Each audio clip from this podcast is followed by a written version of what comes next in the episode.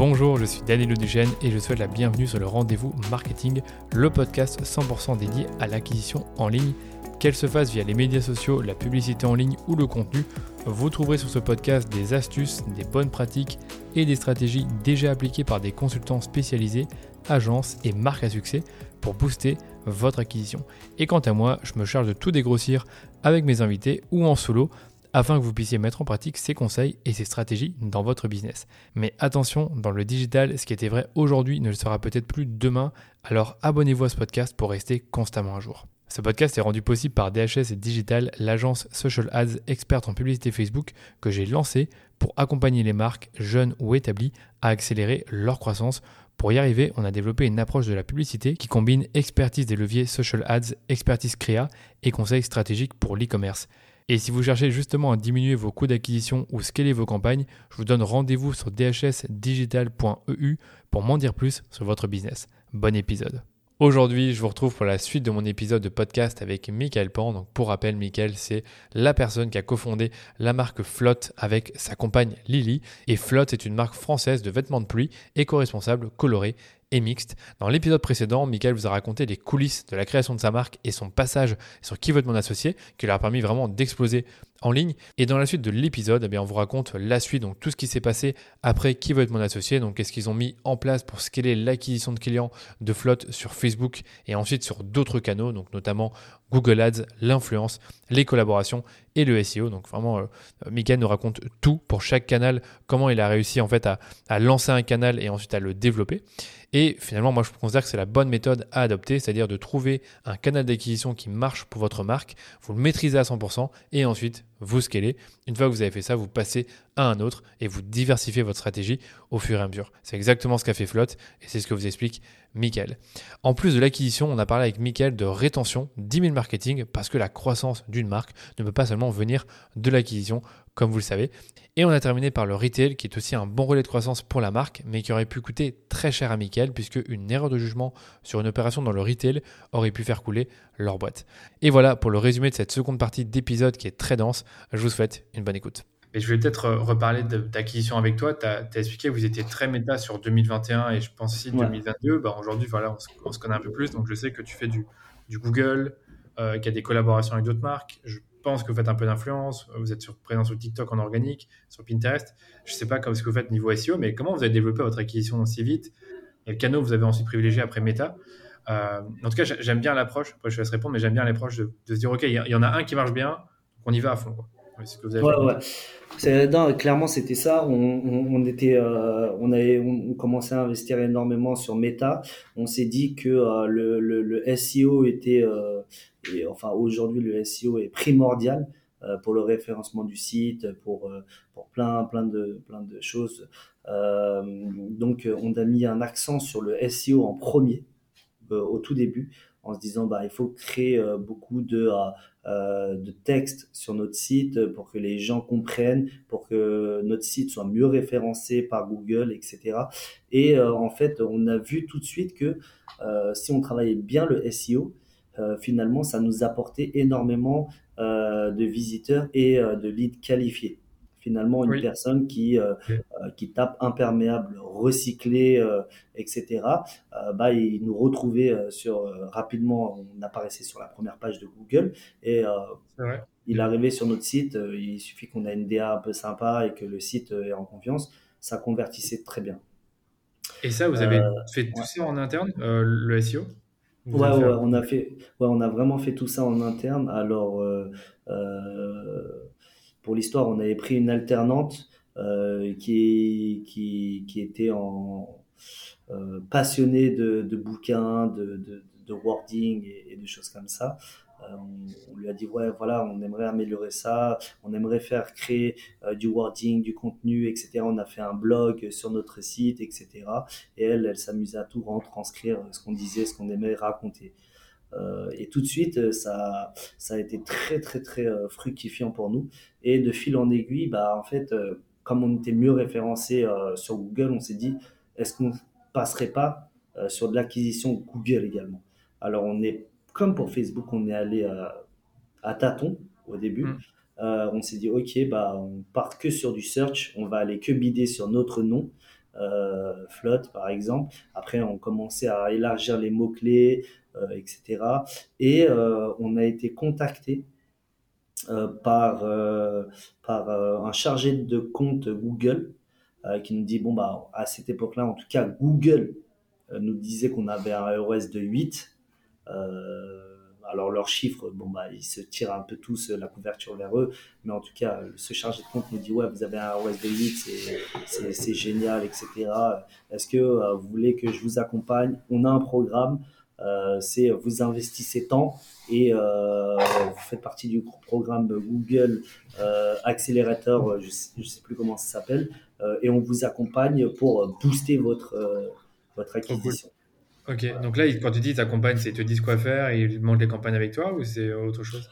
Ouais, ouais. Clairement, ils, t'aident, ils te disent plus ou moins quoi faire, euh, monter les campagnes avec toi, voir là où ça performe, euh, couper euh, là où ça performe pas, faire des tests, regarder un peu ce que d'autres font sur le marché, essayer de l'améliorer. voilà. Et il y a vraiment un accompagnement quand même derrière. Bah après, c'est dans leur intérêt, puisque si ça marche, les, les, les budgets augmentent. Et euh, finalement, pour le coup, ça a très très bien marché. Euh, et euh, voilà, on a augmenté, on a augmenté pareil que pour pareil que pour Meta, pardon. On a augmenté jusqu'à un point. Ok, d'accord. Et c'est vrai qu'aujourd'hui, enfin, si tu peux nous donner la répartition de tes budgets entre Meta et Google, enfin pas en, pas en euros, mais en pourcentage, pour qu'on fasse une idée de qu'est-ce qui, qu'est-ce qui marche le mieux, qu'est-ce qui est le plus important pour vous euh, je crois de mémoire qu'on est entre 60 70% euh, Google et le reste euh, Meta. Après Pinterest, ça reste anecdotique. mais voilà, c'est des questions qu'on se pose également nous en interne en se disant est-ce que c'est la bonne répartition ou pas? Parce que bien évidemment, comme pour tout le monde, quand les gens tapent flotte sur leur barre de recherche Google, tu as l'annonce qui est en première, qui est en pole position, et ils vont cliquer là-dessus et ils vont convertir. Alors que même s'il n'y aurait pas eu l'annonce, tu vois, ils auraient quand même cliqué. C'est euh, des acheteurs très chauds déjà. Donc euh, à prendre avec des pincettes également. C'est pour ça qu'on différencie toujours le ROS euh, Google marque et, et, non marque. Mais voilà, comme tu disais avant le podcast, c'est vrai que Meta, c'est vrai que ne te dit pas toutes les conversions qui sont vraiment attribuées à tes campagnes, tes campagnes pardon. Et c'est vrai que dans le prêt-à-porter d'expérience, Meta reste normalement le, le celui qui Ouais, c'est ça. C'est ça. Euh, c'est pour ça, comme je t'ai dit, c'est des questions qu'on se pose. Mais euh, voilà, une personne qui voit une pub sur Instagram euh, va pas forcément convertir directement sur Instagram, mais va sortir, va passer deux trois jours ou le soir quand il rentre à la maison, il va taper sur son sur Google Flotte et là il va cliquer sur l'annonce et finalement Google va se réattribuer cette vente là. Bah, c'est pour ça que suivre un peu le, le, le, trafic qui provient de tes requêtes marques au fur et à mesure du temps et voir s'il évolue à la hausse, c'est un indicateur que tu es de plus en plus connu et que tes campagnes, euh, ben, enfin toutes tes campagnes sur tous les canaux élèvent un peu le, le plus marque et euh, recherche de marque. Bah ouais, euh, on disait, je sais plus qui m'avait dit que finalement un client avant qu'il convertisse, il faut qu'il ait vu sept fois ta marque ou ton produit avant, avant, avant de convertir. Quoi. Ouais, c'est connu, hein, c'est connu. Je pense qu'il y a beaucoup de danseurs bah, qui l'ont très bien compris, qu'il fallait être présent et qu'il fallait qu'on se voit, qu'on voit, qu'on vous voit le plus, le plus possible. C'est pour ça qu'il faut être dans du multi-levier.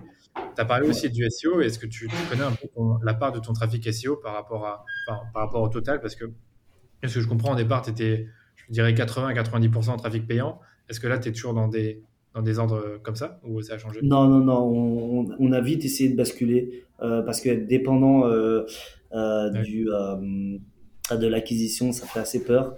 Euh, aujourd'hui, en, trafic organique, on, est on tourne aux alentours de 20%. Ok, ok. Ça peut être euh, et euh, ouais, voilà, c'est, on, l'a bien bossé. Et après, tout ce qui est influenceur,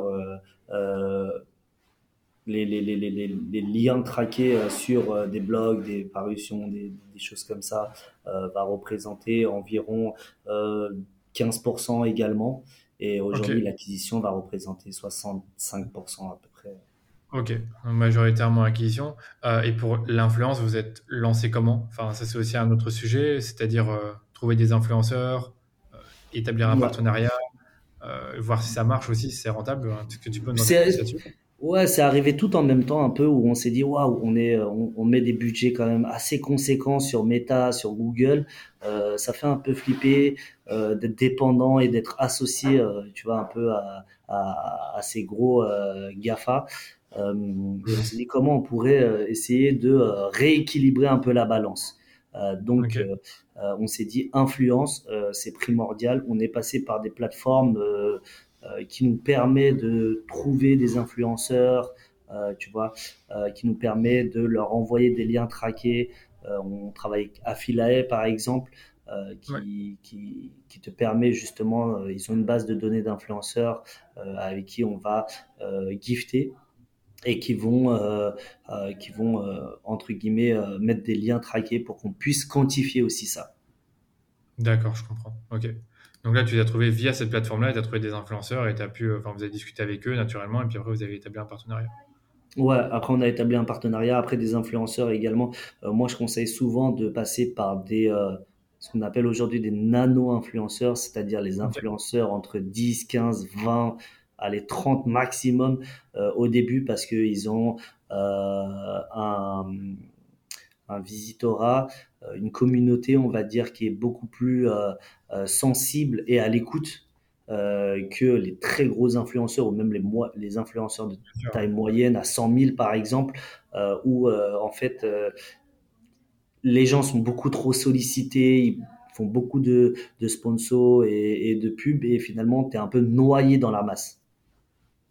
J'allais te poser la question. C'est vrai qu'à chaque fois que j'ai un, e-commerçant euh, ou du pro- propriétaire, enfin un fondateur de marque d'NVB, ils me disent tous, moi je vais que sur les petits influenceurs. À chaque fois que j'ai fait un gros, ça n'a pas trop marché ou ça a fait un flop. Est-ce que toi, justement, tu as vécu des flops comme celui-ci pour dire maintenant je vais prendre que des plus petits et je me diversifie, je vais en chercher plusieurs et limite je j'en ai certains qui deviennent des ambassadeurs. Ou est-ce que jamais tu as pris un gros et tu as toujours été vers des micro, nano-influenceurs? Euh, Euh, alors moi j'ai toujours été vers des micro et nano influenceurs jusqu'à maintenant. ouais, Euh, on commence à passer le cap de se dire on va aller chercher des gros maintenant, mais dans un objectif très spécifique. C'est-à-dire que là, on va être plus en quand on va aller chercher ces, ces, ces gros influenceurs, ça va être vraiment pour de la notoriété, de l'assise de marque, de, de, de, de, de, de la réassurance, de montrer que cette marque-là euh, est présente, est solide, est validée euh, par ces euh, par ces personnalités-là, alors que le nano-influenceur, c'est plus de la proximité, il y a de la conversion, il y a un peu de tout qui est concentré, quoi. Ok. Et je suppose qu'avec les euh, nano micro-influenceurs, vous fonctionnez avec des liens traqués, tu en as peut-être un peu parlé, donc c'est comme ça que vous traquez la rentabilité, enfin la rentabilité, le retour sur investissement avec euh, un partenariat influenceur. Ouais, c'est ça. Alors, ça peut passer par des liens traqués ou euh, pour ceux qui le font avec des codes promo, par exemple, comme ça, ils peuvent quantifier. C'est, le petit système euh, D, tu vois, où tu peux quantifier, bah, cette personne-là, elle t'a ramené combien de conversions, etc. Ouais. Voilà, mais ouais, c'est, c'est de très bons moyens pour voir si ça marche ou pas. D'accord, ok. Euh, je pense que j'ai plus rien à te dire sur l'influence, de ce que je comprends, vous l'avez commencé il y a en 2022, je- de ce que j'ai compris. On l'a commencé, en réalité, on l'a commencé vraiment en 2023. En 2022, on faisait de l'influence, mais euh, euh, sans réel, sans, sans tracking, tu vois. On leur envoyait une pièce, on les cherchait nous-mêmes sur Instagram, etc. Euh, et on leur envoyait une pièce, euh, ils faisaient un post, on les repostait, etc. Et en 2023, vraiment, euh, c'est là où on s'est dit non, on veut traquer, on veut avoir une vraie stratégie d'influence. Ok, et ça, c'est géré aussi en interne, c'est-à-dire il y a une personne qui cherche chez vous, chez vous pardon, qui va identifier les influenceurs, qui va leur proposer un partenariat, qui va leur envoyer des produits, un lien traqué, et après ouais, voir, je ouais, sais pas, X mois, ce que ça donne, quoi. Ouais, c'est ça, exactement. c'est quand même un boulot. Ok, C'est ouais, c'est quand même un boulot et euh, de plus en plus aujourd'hui euh, pour avoir des contenus de qualité euh, pour que l'influenceur finalement il fasse pas sa photo devant son miroir chez lui et bah on leur propose de les rémunérer quand même oui. sur une jolie photo. D'accord, donc tu rémunères sur la photo, plus le lien traqué avec, je suppose, des commissions? Ouais, exactement. Ok, c'est vrai que ouais, c'est une question que j'ai peut-être oublié de poser, c'est que toi, vu que tu es dans le prêt-à-porter, l'image est hyper importante. Donc, euh, quand tu vas chercher un influenceur, c'est non seulement il faut choisir le bon, mais il faut qu'après, ils utilisent bien tes produits, qu'ils fassent pas n'importe quoi. Je sais pas s'ils font également des vidéos. Comment tu t'assures de la qualité de tout ça? Enfin, t'as as expliqué que vous les rémunérez, mais est-ce qu'il y a d'autres d'autres étapes par lesquelles vous passez afin de valider un contenu? Ouais, bien sûr, on, regarde systématiquement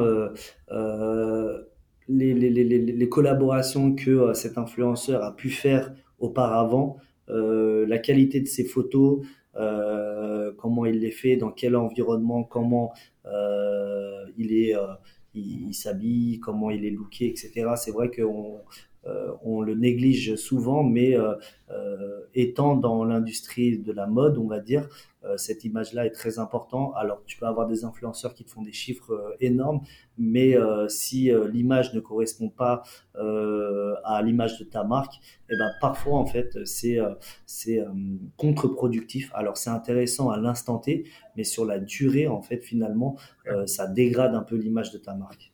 Bien sûr. Est-ce que vous réutilisez ces, les contenus des influenceurs ou des nano-influenceurs pardon dans vos publicités?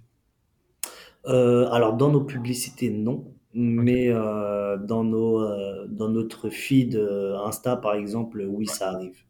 Ok, d'accord. Ok. Ok, je pense que je t'ai posé toutes les questions. Par contre, il y a un autre sujet qui m'intéresse aussi, c'est les collabs avec des marques. Donc voilà, pour suivre un peu ce que fait Flotte, vous faites régulièrement des collabs, vous en avez 4-5 par an.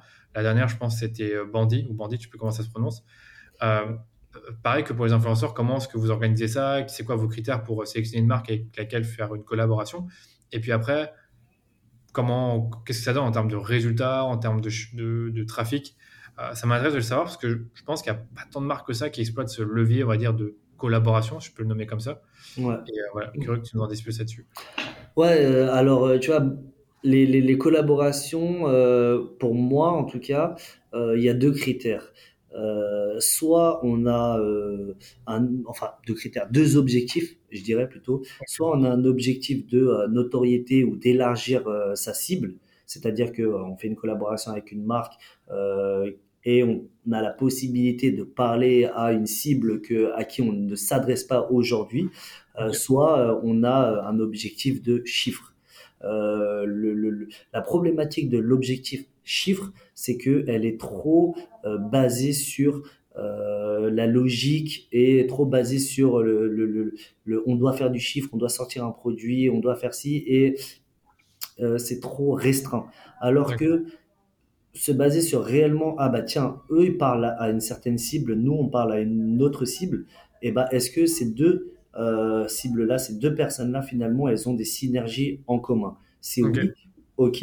Et quel est le produit qu'on va pouvoir lancer et est-ce que ça va les intéresser? Si c'est pour sortir un produit, juste pour sortir un produit et co-brander un produit avec le nom de leur marque et la nôtre, il n'y a pas trop d'intérêt. Je pense qu'on a vu beaucoup des collabs dernièrement sur les cinq dernières années et aujourd'hui euh, on en voit partout.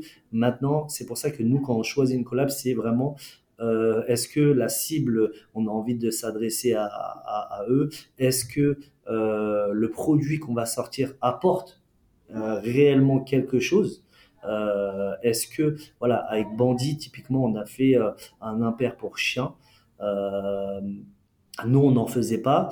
eux faisaient des accessoires pour animaux de compagnie. Et on s'est dit, tiens, c'est génial de sortir un impair pour chien ça apporte quelque chose aujourd'hui et sur le marché. On était euh, ultra content de, faire cette collaboration. Voilà, maintenant quand on les choisit aujourd'hui, euh, alors je te cache pas qu'au début, on avait tendance à prendre toutes les collaborations qui, euh, qui s'offraient à nous.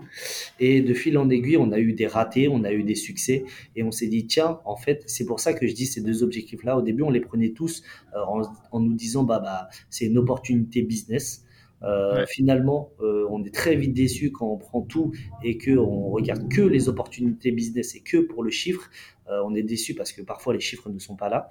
Alors que quand on le travaille et quand on l'apprend parce que ça nous parle, à ce moment-là, en fait, finalement, le, le, le, chiffre et, le business, finalement, c'est que la récompense de ce que tu as vraiment envie de créer. Je vois l'idée, je vois l'idée. Et c'est vrai que pour reprendre l'impair pour chien, vous vous êtes dit, ben, si les personnes qui ont un chien s'intéressent à notre impair prochain, ils pourront aussi s'intéresser à l'imperméable pour eux. C'est comme ça que exact. Ouais, c'est comme ça que j'ai vu euh, la chose. Je me suis dit, tu sais, euh, les personnes qui achètent leur impair pour eux et qui ont un animal de compagnie, peut-être euh, que ça va leur parler qu'on sorte un impair pour chien et ça va leur donner des idées. Et ceux qui achètent pour le chien, peut-être qu'ils achèteront également pour, pour eux-mêmes. Donc finalement, c'était la, la bonne synergie à adopter. D'accord. Et est-ce que ça, justement, dans le CRM, vous arrivez à traquer et dire, bah voilà, cette personne-là vient de telle collaboration, et puis après, vous regardez si ils ont fini par acheter des produits pour eux-mêmes? Je sais pas si c'est un truc ouais, on arrive dans le CRM, on arrive à traquer par quel produit il est rentré en premier et euh, sa LTV et qu'est-ce qu'il a acheté par la suite. Euh, on le fait pas régulièrement, on le fait à la fin de la collaboration ou six mois après pour voir réellement les retombées et avoir une vision un peu plus euh, euh, macro que dans, dans, le détail. Mais en collaboration, par exemple, on a été sollicité à un moment donné par une marque française très ancienne, très très connue, euh, qui font des sacs à main et, des choses comme ça, euh, qui voulaient un peu euh, changer et avoir une image un peu plus jeune. On a essayé de travailler ensemble. On s'est dit, waouh, ça va nous apporter une visibilité monstrueuse parce que c'est une marque qui est connue internationalement.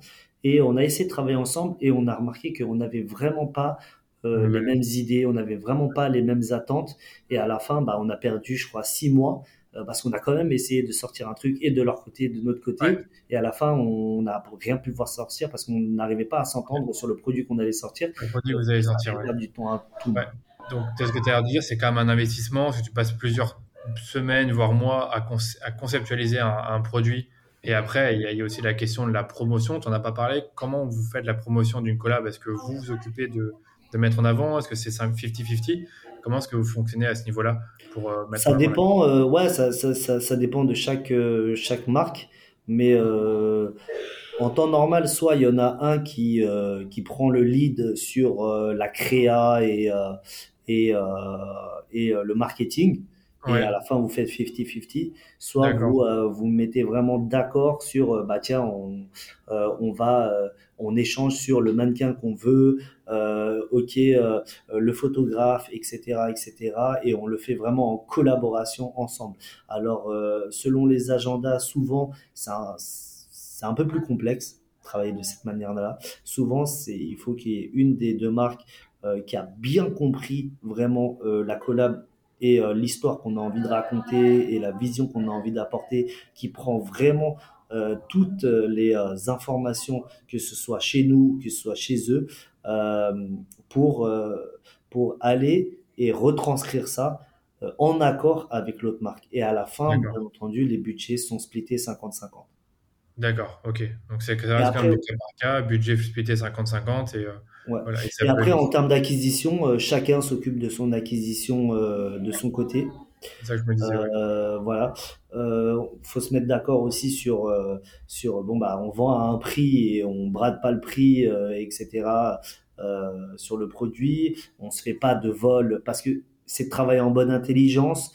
Nous, quand on a élaboré le produit pour Bandit, par exemple, c'est nous qui avons fait quasi tous les investissements en R&D euh, sur le produit et le prototype, mais eux nous ont beaucoup accompagnés sur euh, toute leur expérience sur bah, le chien, euh, il aime bien, ça peut le gêner de cette manière. Là, on a besoin d'un d'un trou ici pour faire passer la lanière, des choses comme ça. Donc c'est vraiment de la collaboration et on n'a pas facturé ces temps passés sur le R&D. Il faut travailler en bonne intelligence pour que le produit soit un succès aussi.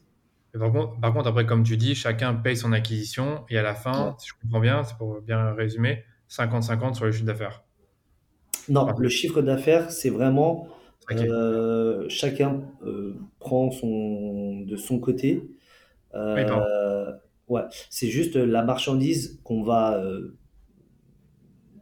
échanger, par exemple. On va, on va l'échanger à, à, prix coûtant, à prix production et chacun aura sa marge et après euh, chacun vend à sa communauté et fait son acquisition euh, de son côté.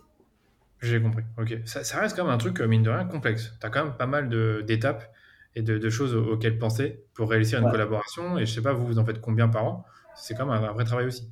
Ouais, ouais. Il faut savoir que les collabs, alors quand on a que, on va dire, une par an ou deux, euh, c'est des collabs qui peuvent mettre, euh, qui te met entre 3 et 6 mois à, à sortir. Quand tu commences à en avoir un peu plus et que tu veux sortir des produits un peu plus qualitatifs, ça peut aller entre 6 et 1 an. Euh, tu vois, nous, les collabs qui sortiront en 2024, ils ont été préparés, travaillés, tout ça en 2023 et on a commencé les discussions début d'année 2023. Quoi.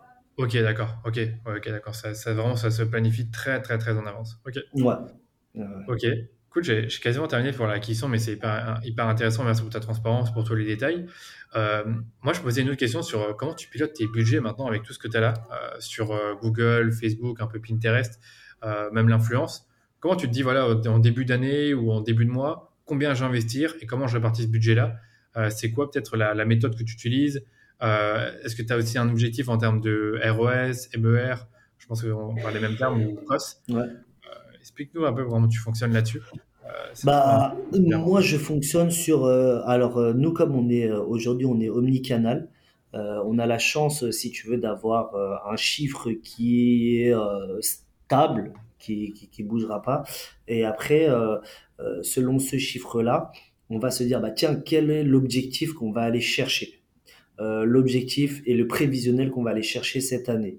Et de par ça, on se dit, voilà, combien il faudrait faire d'achat marchandises euh, pour atteindre éventuellement cet objectif-là, euh, combien il faudrait investir euh, dans notre, notre acquisition, combien il faudrait investir sur l'influence ou, tout ça, et ça nous donne voilà, un pourcentage, j'ai envie de dire, de, de, budget qu'on a à, à, louer. Et après, c'est simple, hein, c'est comme un BP. C'est-à-dire que ce mois-ci, euh, on a fait tant de chiffres euh, en e-commerce, on a fait tant de chiffres euh, en physique, on a fait tant de chiffres, etc. on a dépensé tant. Et quel est notre, finalement, moi je parle beaucoup de ROI plutôt que de ROS. C'est vraiment retour sur investissement dans son ensemble et dans sa globalité. Tu vois, moi, les, les gens de mon équipe, ils vont plus regarder eux dans le détail sur combien on a dépensé sur Meta et combien ça nous a rapporté. Moi, je vais regarder plus dans son ensemble, combien en budget acquisition j'ai dépensé et combien ça m'a généré. Euh, je regarde plus ou moins le ROI que ça m'a ça m'a fait.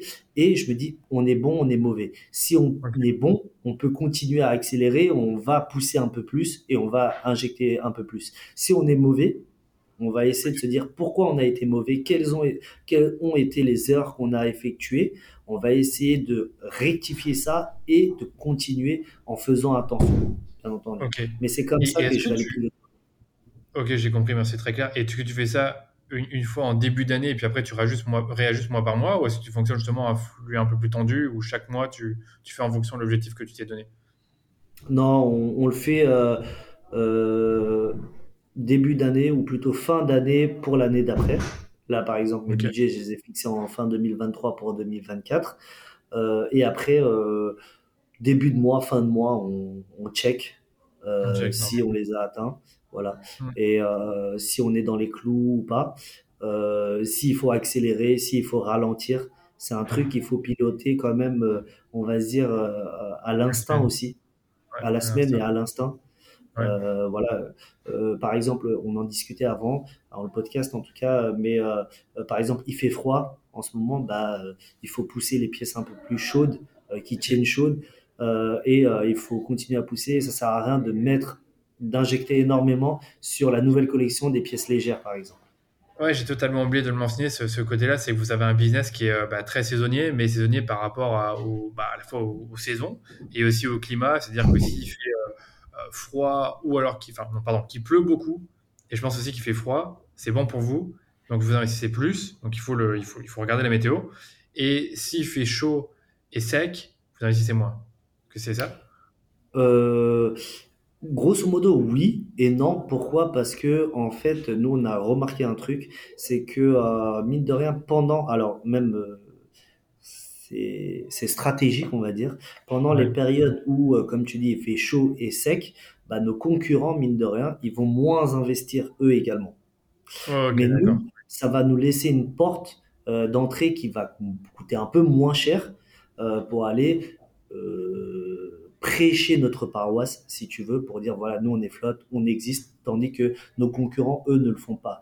Et quand il va se mettre à pleuvoir et à faire froid, bah, ils vont penser à nous.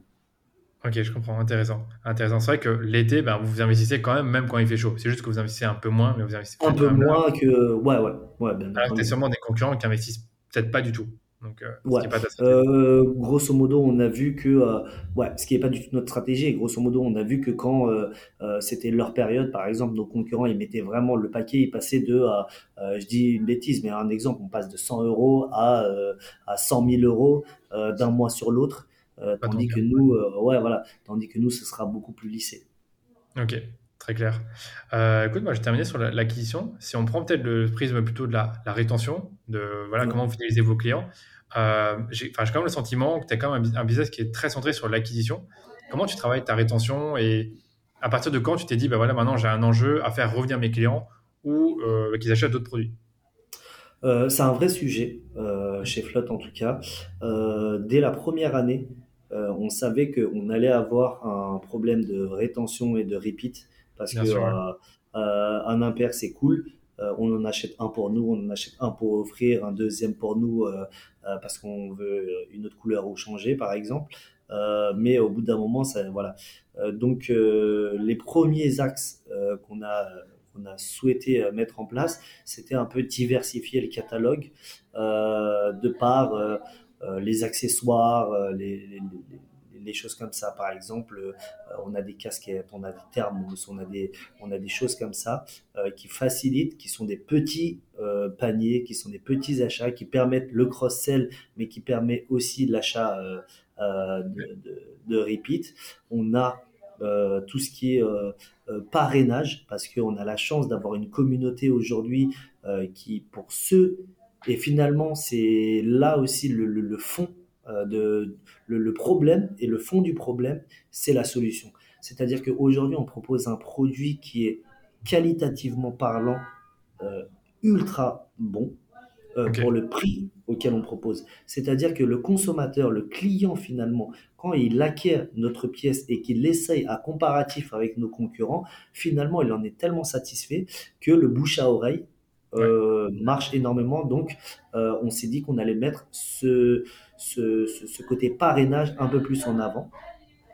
Et finalement, bah, tout le monde est gagnant. Et lui, en fait, il a envie de partager ça. Euh, il a envie de racheter. Il a envie d'offrir euh, nos produits euh, à, sa, à, à, sa copine euh, ou à son copain, euh, à sa sœur, à son frère, à ses amis. Euh, et finalement, elle a envie de partager, grosso modo, ce bon plan, euh, si tu veux. Et, et, et ça, ça nous crée énormément de repeats. Trop intéressant. Et ça, le, le parrainage, c'est quoi, du moins 10 moins 10? C'est-à-dire, tu, euh, quand tu parraines quelqu'un, tu as moins 10% sur ta prochaine commande? Ouais, exactement. Par exemple, euh, quand tu parraines quelqu'un, la personne euh, qui est parrainée a moins 10%, la personne qui parraine a également moins 10%. Euh, nous, faut savoir que chez Flotte, en tout cas, on fait pas du tout de solde, ni de vente ouais, privée, ni de ouais, tout ce qui est showroom privé, vente privée, on n'en fait pas du tout. Euh, on, on vend un produit juste au prix juste. ouais. Euh, la seule remise qu'on peut avoir euh, chez Flotte, éventuellement, voilà, c'est ce parrainage-là de 10%. Et, euh, et aussi, ça permet de garder une désirabilité à la marque. Ça permet de euh, montrer euh, à tout le monde qu'on a un produit qui est accessible mais qui est qualitatif. Et ça nous permet, nous aussi, de préserver nos marges. Je comprends. Tu as parlé de, de tout ce qui est accessoires, et c'est vrai que c'est intéressant, les gourdes, les bonnets, euh, il y en a d'autres, je ne les connais pas tous par cœur. Euh, comment, un, un parcours, enfin, un client type, il va acheter un imperméable, par exemple. Euh, qu'est-ce qu'il va acheter d'autre ensuite? Est-ce qu'il va acheter des accessoires ou est-ce qu'il va peut-être acheter une autre veste ou comment, Ouais, ça se bon, passe habituellement en alors? Alors, il y a plein de scénarios différents. Euh, Ouais, on a même des, je te dis, on a même des clients qui achètent euh, l'accessoire aujourd'hui maintenant, hein, des clients qui achètent l'accessoire euh, d'abord et après qui passent à l'imperméable parce que euh, Voilà. l'accessoire c'est un plus petit prix. On a ce type de client-là. On a le client qui achète l'imperméable euh, classique chez nous qui est le Hamelot.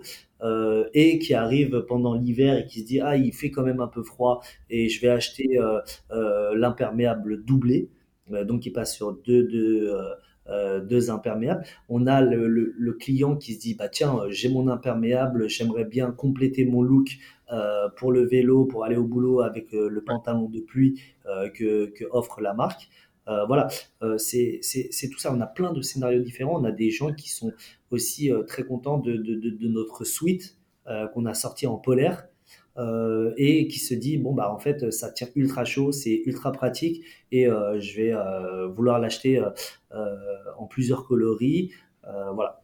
Ouais, c'est hyper intéressant ce que tu dis là. Enfin, ça m'amène à plusieurs questions. C'est d'un côté, j'ai l'impression que vous avez beaucoup étoffé la gamme ces dernières années. Peut-être que tu pourrais peut-être nous expliquer comment, bah, comment vous avez fait à faire ça. Et deuxième point, tu as parlé de scénario. Donc, c'est-à-dire que derrière, en email marketing, est-ce que vous avez des scénarios préconçus en fonction du premier achat ou du, Comment on fonctionne à ce niveau-là?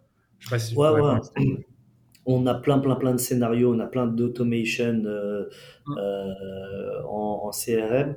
Euh, le plus classique, j'ai envie de dire, c'est le retargeting de panier abandonné, ce que tout le monde fait. on a des scénarios où, par exemple, typiquement, on, a, on a des clients qui n'ouvrent jamais nos mails et qui ne les ouvrent jamais, mais qui se sont abonnés et qui n'ont jamais acheté euh, un de nos produits. Euh, ce qu'on fait, c'est qu'on leur envoie un mail. Ouais. Ouais, c'est que comment, comment tu fais en sorte qu'ils s'abonnent sans acheter? Est-ce que tu as, as, un pop-up? Est-ce que tu fais une publicité? Comment ça marche à ce niveau-là? Ouais, ouais. Euh, quand ils viennent sur le site, il y a un pop-up en leur disant bah, si vous voulez recevoir nos actualités, voilà, inscrivez-vous.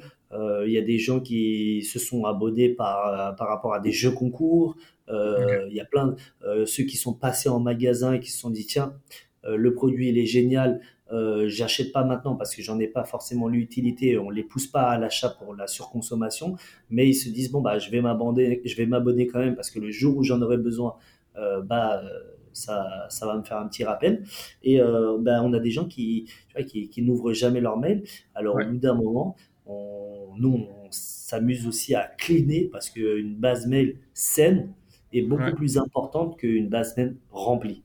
Euh, donc on s'amuse à les cleaner en leur disant bah voilà vous avez jamais ouvert notre mail euh, c'est dommage euh, on vous offre euh, le, les frais de port gratuits euh, voilà mais si vous ne souhaitez vraiment plus recevoir de nos nouvelles ce que on peut comprendre bah nous on vous et que vous ne répondez pas bah nous on vous supprime automatiquement de notre mail Ouais, ce mail-là, on le voit pas beaucoup, mais il, est important. Hmm. Ouais, il est très important parce que sinon, euh, on, on, on, vise la masse sans, sans, sans, sans avoir quelque chose de qualifié. Quoi. Ouais. Et euh, tu as un CRM manager en interne qui gère tout ça? Parce que là aussi, ça a l'air d'être tout un. on a Vanina qui est euh, notre CRM manager qui a une, une tuerie là-dedans. Elle regarde elle regarde tout ce qui est euh, bah, podcast, euh, vidéo, euh, tuto, etc.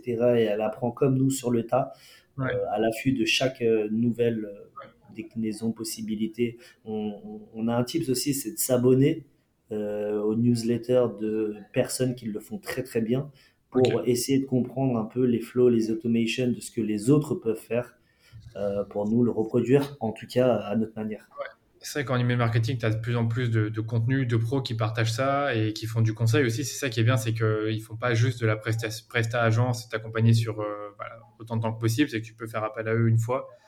Ils te développent les flows avec toi, ils te conseillent et puis après, tu peux être plus autonome. Donc, ça, c'est plutôt cool et je pense que vous l'aviez fait d'après ce que tu m'avais dit. Ouais, ouais.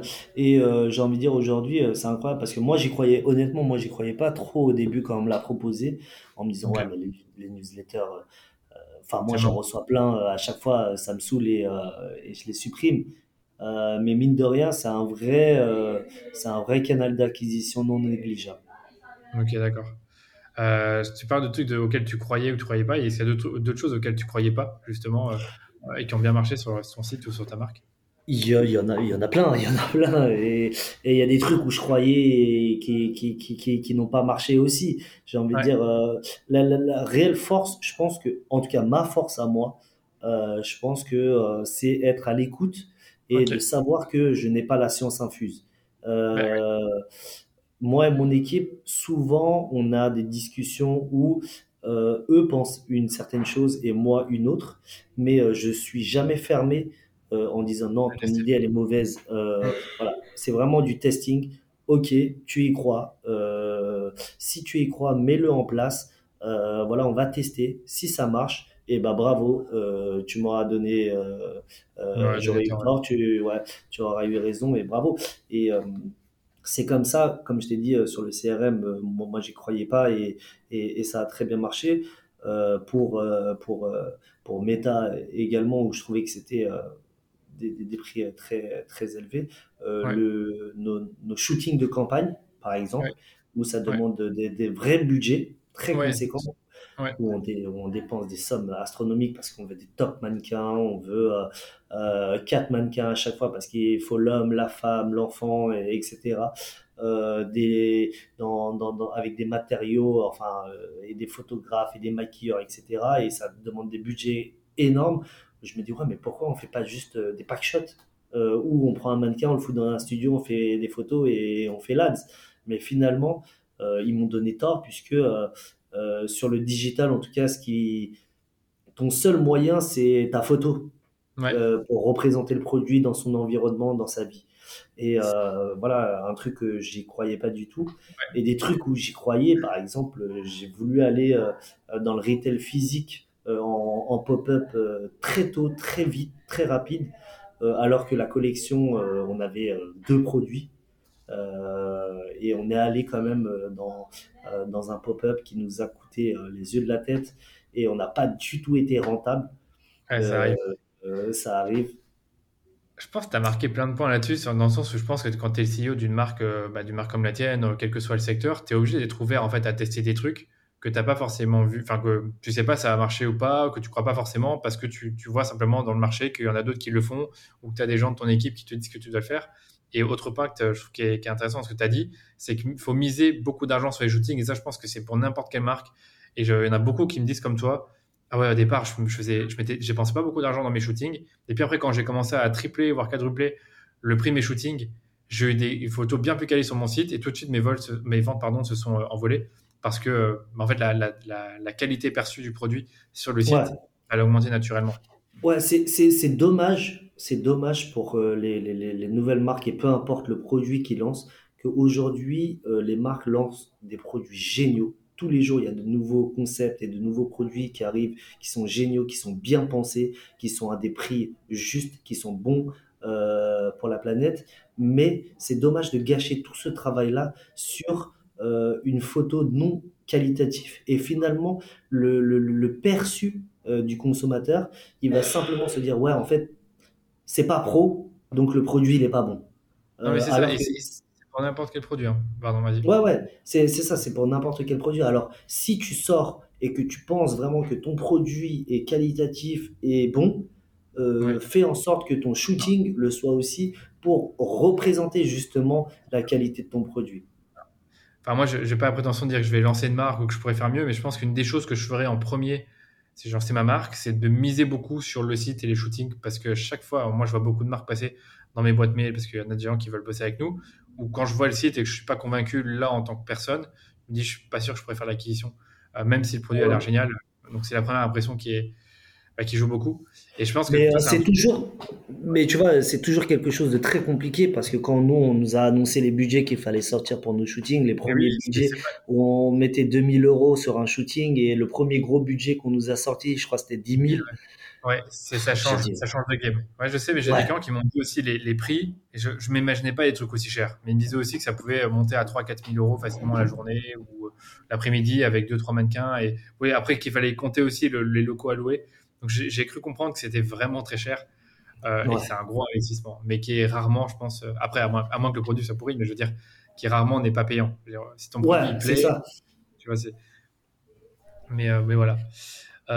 ok, mais je pense qu'on arrive doucement à la, fin du podcast. Je voulais peut-être te questionner sur peut-être la partie plus retail, point de vente physique, ce que tu l'as peut-être pas précisé, mais tu as quand même une bonne partie de tes ventes, de ton chiffre d'affaires qui est, en wholesale et vente physique. Aujourd'hui, comment vous fonctionnez là-dessus? Vous êtes autant, est-ce que vous êtes autant dépendant du wholesale et de la vente physique euh, Ou est-ce que vous avez réussi un peu à vous détacher de tout ça au profit de, l'e-commerce? Euh, si tu veux, aujourd'hui, le wholesale représente quand même 60% de, de, notre, de notre activité. on a le e-commerce qui va représenter environ 30% et notre retail physique 10%. Après, c'est tout jeune. On vient tout juste d'ouvrir la boutique au, sur Paris, au 117 rue Vieille du Temple, il y a à peine un mois. Donc ça commence à, monter petit à petit. On va aller chercher la vitesse de croisière à N plus 1. mais ouais, aujourd'hui, je pense que l'un ne va pas sans l'autre. on parle beaucoup d'omnicanalité, par exemple.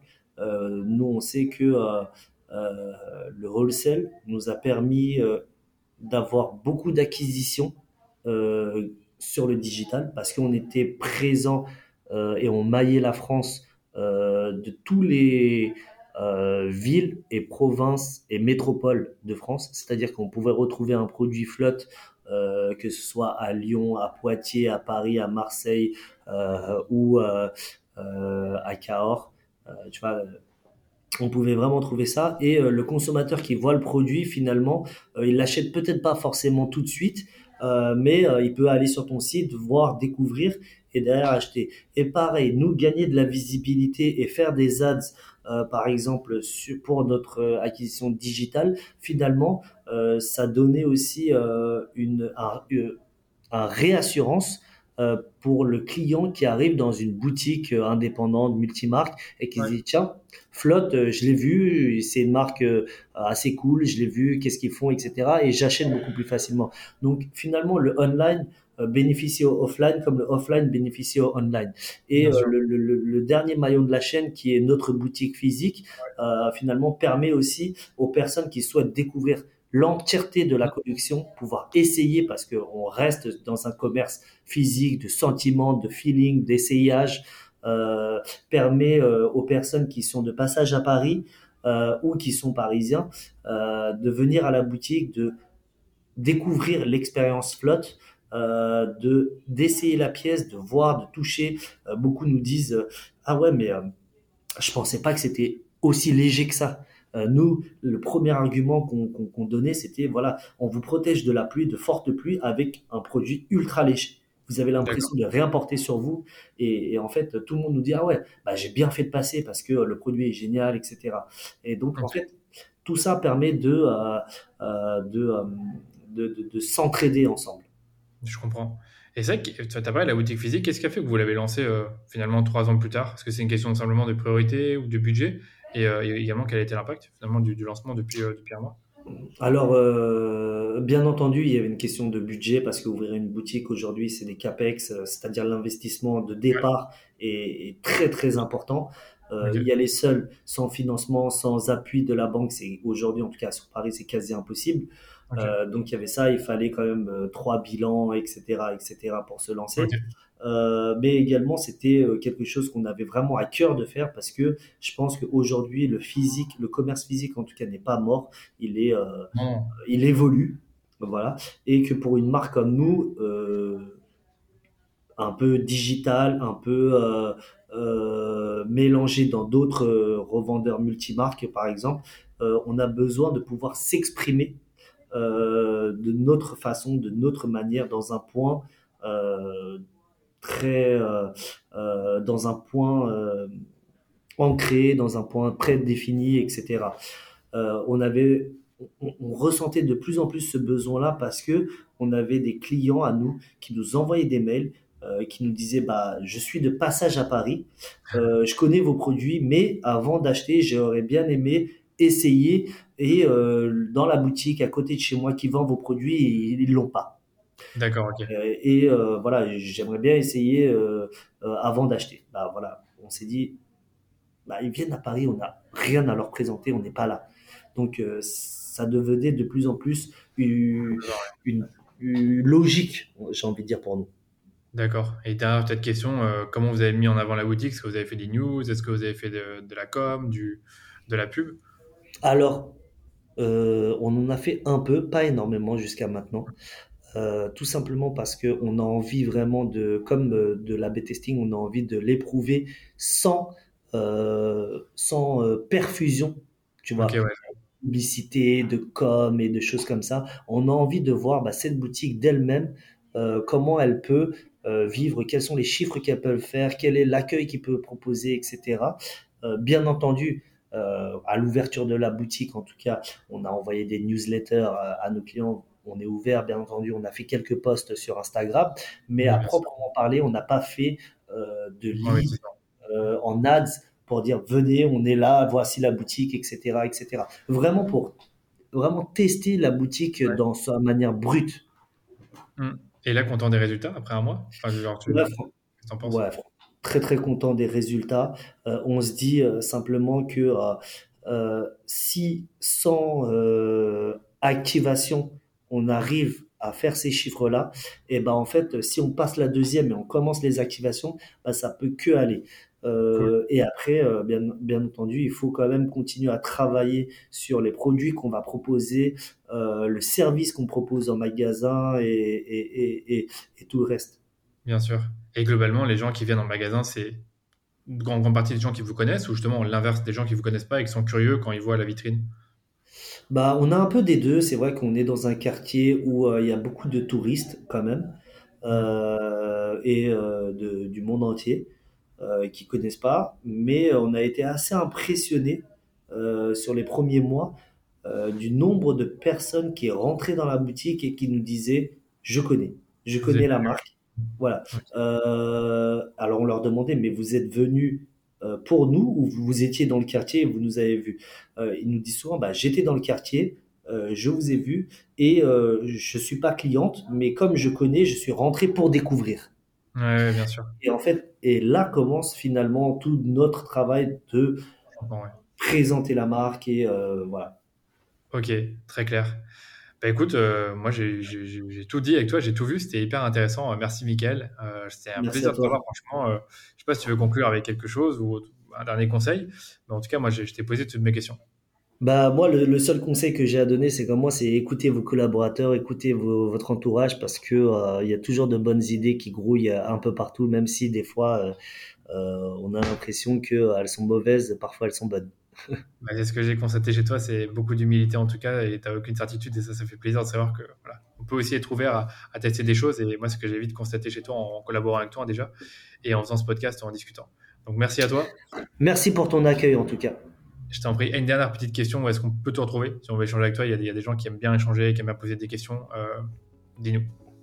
Ouais, on peut me retrouver sur LinkedIn euh, où vous tapez Michael Pan. Euh, vous pouvez me retrouver, vous pouvez suivre le compte Instagram flood.fr, vous envoyez des messages et de toute façon l'équipe me transmet, me transmet tout. Ouais, ça peut être bien aussi. Parfait, merci à toi. On mettra tout ça dans les, notes de l'épisode. Et moi, je te dis à bientôt. Je te souhaite une bonne soirée. Salut. Merci. Salut. Merci d'avoir écouté l'épisode en entier. Si vous avez aimé cet épisode, vous savez ce qu'il vous reste à faire. Parlez-en autour de vous. Partagez-le sur les médias sociaux en me taguant. Ou encore mieux, laissez-nous une note 5 étoiles sur Apple Podcast ou sur Spotify. Ça vous prend à peine 2 minutes et nous, ça nous permet de faire grandir la communauté autour du podcast de manière 100% organique. Allez, je vous dis à très bientôt pour un nouvel épisode du Rendez-vous Marketing.